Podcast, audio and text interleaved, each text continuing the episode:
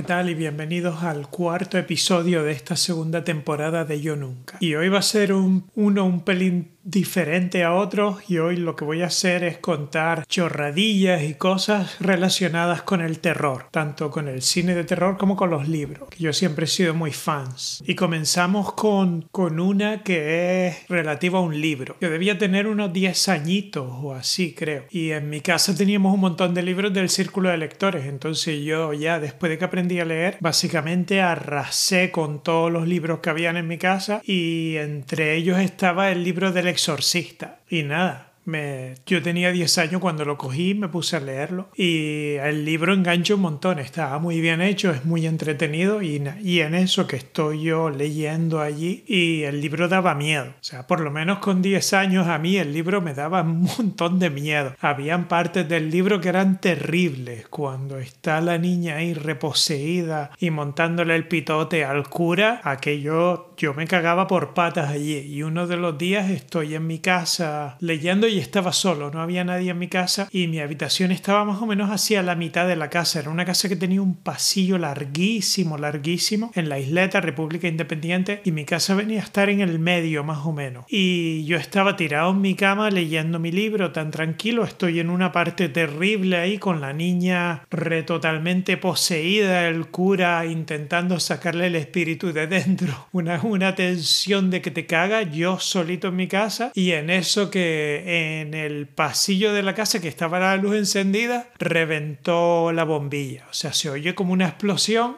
y explotó la bombilla. Y yo me quedé, pero vamos, un milagro que no muriera ese día, porque me quedé, pero, o sea, perdí el color, me quedé quieto. Dejé de leer el libro, pero no, no quería ni moverme, porque yo lo que pensé fue, hay algún puto espíritu aquí dentro y va por mí, o sea, de aquí no sobrevivo yo, esto me va a matar a mí hoy. Entonces me quedé allí acojonado, aterrorizado en la cama, sin moverme, sin tocar el libro y, uh, y no pasaba nada, o sea, y en eso que, eso tuvo que ser a lo mejor a las 4 a las 5 de la tarde y la luz de la habitación no estaba encendida. Y en eso que fue pasando el tiempo y yo no me movía, me quedé allí metido en la cama, acojonado y aterrorizado. Y fue pasando el tiempo, fue pasando el tiempo, se fue oscureciendo yo hasta que entraron en mi casa mis padres. Yo no me moví de la cama, yo me quedé allí oscuras metido en la cama, aterrorizado, pensando ahí fuera hay algo que va por mí y lo mejor es quedarte quietito, no moverte y así intentar sobrevivir. Que yo he visto en las pelis de terror, todos sabemos lo que pasa cuando te mueves. Lo mejor es quedarte quieto y no provocar al bicho que esté por ahí fuera. Y eso fue lo que hice. Estuve un montón de rato y después como que el libro lo dejé, o sea, directamente el libro no lo volví a tocar y creo que me costó como dos años o así volver a, a, acumular coraje para trincar el libro de nuevo y la siguiente vez sí que me lo leí entero y esa vez no pasó nada raro, pero joder, la mala suerte de que el día que estalla una bombilla en la casa, yo estaba leyendo el puto libro del exorcista. que vamos, eso fue terrible. Y cambiando a otra movida, esto también fue cuando yo era un chiquillo, pero yo creo que ya tenía par de años más por lo menos. Y un fin de semana uno de mis primos vino a que se vino a mi casa y se quedaba en mi casa. O se vino a quedar con uh, y dormía en mi casa conmigo. Y por la noche estábamos viendo una peli en la tele. O sea, me acuerdo que además no sé por qué, pero mi madre estaba pasando algún tipo de crisis existencial y la tele la había quitado del las teníamos como en el, en el salón y la tele la había quitado del salón y le entró como un punto y la tele la había puesto en la entrada, que cuando llegabas a la casa y entraba era como una especie de, de cuartito pequeño pero, pero abierto, o sea, desde de la entrada se accedía hacia la cocina, se podía acceder al salón también y se podía ir hacia el comedor, o sea, era una estancia de paso, pero mi madre como que nos plantó la televisión allí porque le salió de la pipa y nosotros veíamos la tele en la entrada y entonces, que además te quedabas como más cerquita de la tele y estábamos aquellas teles enormes de rayos catódicos que ahora ya le han quitado la ilusión a estas cosas con las teles planas. Antes sí, sí que molaba, que cuanto más grande la tele, más aparatosa. Pues estaba la tele allí y mi primo y yo estamos viendo una peli de terror. Que quedaban en la tele aquel día, que seguramente era un sábado. No tengo ni idea de qué película era ni nada. Solo sé que los dos estábamos allí, era en verano, hacía calor y la ventana estaba, la ventana de, de la entrada, que era un patio. La casa tenía un montón de patios y esa ventana daba como al primer patio que tenía la casa y nosotros le llamábamos el patio de la cocina porque a ese patio también daba la cocina de mi casa. Y estamos mi primo y yo sentados allí súper concentrados con la película, aparentando como que no tenemos miedo y en eso que por la ventana entró una cuca bolona volando directamente hacia nosotros. Nos entró un ataque de pánico, empezamos los dos a gritar entre la película de terror y que no hay nada más terrorífico que que te venga directamente hacia ti una cuca volando, que en Canarias hay un montón, o sea, lo de las cucas bolonas en Canarias es plaga y sobre todo en verano son enormes y te, te pueden atacar. O sea, esos bichos son enormes, pero vamos, en comparación con un ser humano son chiquititas, pero cuando la ves viniendo de así volando hacia ti, acojona que no veas. Y aquella venía hacia nosotros dos, salimos gritando de allí los dos huyendo como cobardes. Vino mi madre corriendo a ver qué pasaba, qué bochorno más grande cuando nos pilló con la puta cuca aquella bolona, que, que aquello nos dio más miedo que la película de terror que está clarísimo que pasamos mucho más miedo con la cuca bolona que con la peli de terror. Y avanzando de nuevo un poco en el tiempo, llegamos a la época en la que yo debía estar ya en la universidad porque ya tenía carnet de conducir y mis padres tenían una casa en el campo, en un sitio que se llamaba El Sendero y habíamos, habíamos organizado como un fin de semana con un montón de amigos. Nos íbamos todos para el campo, nos montábamos ahí unas huergas y nos quedábamos a dormir. Y éramos montones. La casa tenía, la casa era como de, en realidad tenía tres habitaciones, más, o sea, la casa eran tres cuartos y el baño y después en... y era una, una, casa antiquísima entonces básicamente eran dos cuartos uno encima del otro y después separado en otra en otra estancia o sea otra casa era la cocina que era también enorme entre ambas mis padres lo habían techado y estaba como un patio cubierto que venía a ser el sitio donde estábamos y después tenía un baño. Y en, en los dormitorios nosotros, o sea, toda mi familia dormíamos en la planta alta. Allí había tres camas, una cama grande para mis padres, una cama para mi hermana y una cama para mí, pero nosotros no dormíamos nunca en la planta baja y allí había también una cama enorme y estaba llena de antigüedades porque mis padres eran como recogían todo lo que la gente del campo tiraba entonces todo el mundo que tenía cosas viejas y eh, las tiraba porque iba a comprar muebles nuevos, lo que sea, todo eso acababa siempre en la casa de Valsendero. O sea, todo el mundo le daba movidas y teníamos máquinas de coser de la época de María Castaña, molinillos de café totalmente oxidados, lámparas de, de que no se sabía ni cuántas décadas tenía, zurrones de los pastores, o sea, había todo tipo de morralla allí viejísimo. Y sobre todo había más en la planta baja, en el dormitorio de la planta baja y en la cocina cocina. La cocina es que las paredes estaban totalmente cubiertas de cosas viejas y cocinillas que, que no funcionaban con gas, funcionaba con, con, algún, como con alcohol o algo así. Había, tenían como una especie de, de fuelle en el que les tenías que meter aire a presión ahí. Después le, abrías la cocina y funcionaban así, eran súper chulas. Llegué incluso a ver algunas funcionando, pero en el dormitorio de la planta baja teníamos, había también una cama grande o dos y había como una cuna enorme de, y de cuando mi hermana era pequeña, en alguno de los, de los, de los, regalos de Reyes a mi hermana le habían regalado una muñeca rosaura y tenía que la rosaura era enorme. Cuando se la compraron a mi hermana, la rosaura que ella era más grande que mi hermana y mi hermana jugó con su rosaura una serie de años y cuando se hartó de la rosaura, la rosaura se retiró en la casa de Valsendero. O sea, mis padres la llevaron a Valsendero y la pusieron allí. Y no sé cómo tenían una cuna enorme también, pero la cuna era gigantesca y la Rosaura acabó en aquella cuna, que la Rosaura era como un chiquillo de 6 años o 5 años ya de edad, que es enorme. La metieron ahí en la cuna y allí como esa casa estaba siempre cerrada, nosotros solo íbamos el fin de semana y a lo mejor cada dos fines de semana, ni siquiera todo. Y en esa casa había un montón de humedad, o sea, la casa era fría de que te cagas y había un montón de humedad. Y como que la Rosaura empezó a acumular allí en su cunita moho en la cara o sea, la mitad de la cara se le empezó a llenar de moho y era como un monstruo. Era una cosa horrenda. Y yo estoy con mis amigos allí de fin de semana. Éramos un montones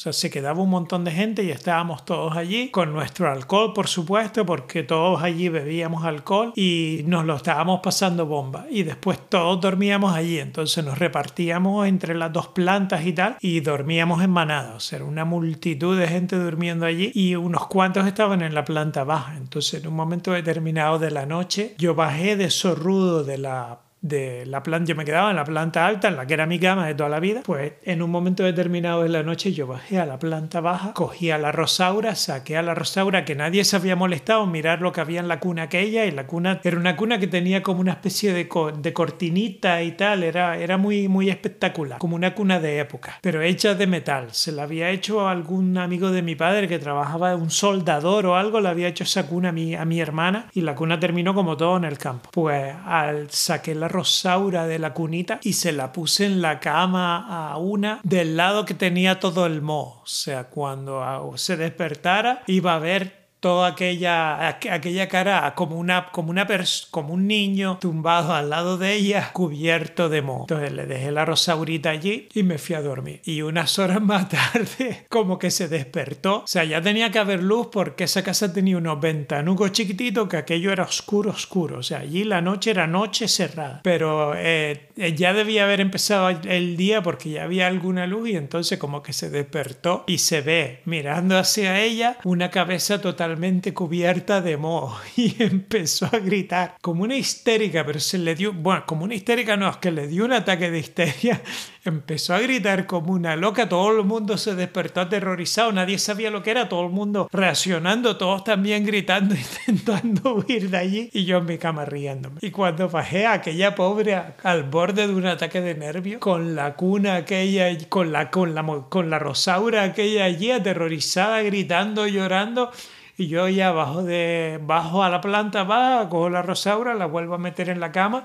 en su cunita, subo y me vuelvo a meter en mi cama, seguí durmiendo. La verdad que la tía se lo tomó súper mal y yo creo que no me volví a hablar todo el fin de semana, que ya estuvo caliente conmigo en lo que quedó de fin de semana, de la tirria que me cogió por el, por el recochineo, por lo de la rosaura. Todo el mundo se lo recordaba y bueno, la segunda noche, porque eso pasó entre la noche del viernes al sábado y nos quedábamos hasta el domingo. La segunda noche yo creo que alguien cogió a la rosaura porque los que estaban en la planta baja se negaban rotundamente a dormir en aquella habitación de nuevo con la Rosaura en su cunita y yo creo que alguien o la sacó al patio, la metieron en la cocina y la cocina se podía cerrar con llave. Yo creo que hasta cerraron la puerta de la cocina con llave para que la Rosaura no se escapara y fuera a volver allí a hacer alguna trastada, que es que no se fiaban de, de la puta muñeca aquello y no se fiaban de mí. Y nada, otra movida, esto ya fue cuando yo ya me mudé a Holanda, en los primeros años en Holanda. Yo debía llevar aquí un añito o dos añitos, no creo que llevara mucho más. Bueno, pues en